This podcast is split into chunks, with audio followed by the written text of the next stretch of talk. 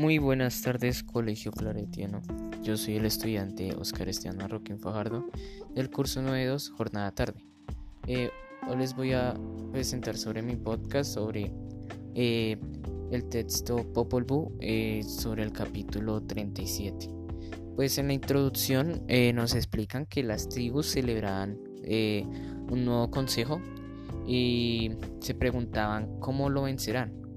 Cuando se reunieron en consejo, empezaron a planear cómo lo que iban a hacer, cómo atacar, asesinar y cómo los van a adornar con flechas y escudos. También dijeron eh, que celebrando en consejo, absolutamente todas las tribus se iban a adornar. Eh, ya terminando la introducción, ya seguimos con el texto que nos explica que los matadores de las tribus para la matanza siempre tenían que estar unidos. Había numerosos brujos, entre estos estaba el brujo del envoltorio, el brujo nocturno y el guardabotín. Eh, ellos, eh, después de todas las tribus, se reunieron y se congregaron y allí adornaron sus flechas y escudos con los metales más preciosos de la tierra. Después los brujos y el guardabotín Sabían que eh, lo que estaba decidido. No tenían sueño ni reposo cuando se habían cuando sabían. Se habían preparado los arqueros, los guerreros y en ese momento todos los guerreros se levantaron. Querían atacar nocturnamente eh, su aldea y allí, wow, todos los guerreros se durmieron, siendo vencidos por, por los brujos el brujo nocturno, el brujo del envoltorio y el guardabotín. Y ahí empezó la depilación de todos. Cuerpo, barba, cejas, etc. Todo su pelaje fue quitado.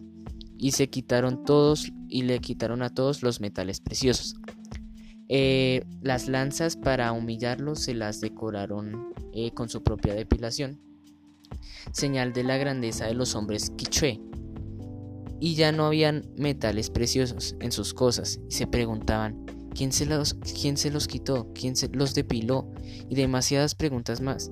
Y tenían planeado atacar su ciudad para recuperar sus reliquias preciosas. Entonces todos los brujos, el brujo nocturno, el brujo del envoltorio y el guardabotín, eh, celebrando un gran consejo al borde de su ciudad, después hicieron un una gran cantidad de maniquís iguales a los hombres.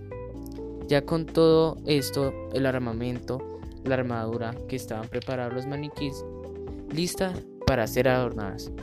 Esos maniquís de madera portando metales preciosos, los mismos metales preciosos que todas las tribus estaban y eh, estaban buscando y se hicieron un montón de preguntas, que si morirían, serían vencidos, entre otras.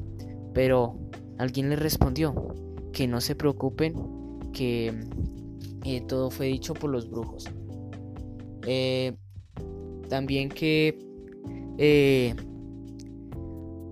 el brujo nocturno y el guardabotín y el brujo envoltorio les dijo esto. Bueno, para mí en lo personal, una opinión sobre el capítulo 37 del Popol Vuh.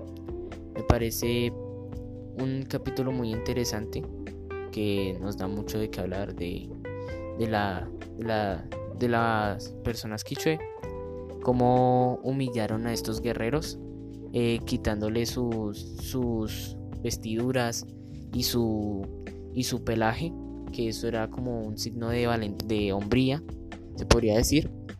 Y me parece un, un, capítulo bastante interesante que se debería leer. Y esto fue todo, muchas gracias eh, por la prestada atención. Capítulo 37 del Popol Vuh. Eh, si quieren entender más sobre la historia, lean el anterior capítulo del Popol Vuh, que es el capítulo 36. Una feliz tarde. Estudiante Oscar Esteban Marroquín Fajardo. Curso 902. Jornada tarde.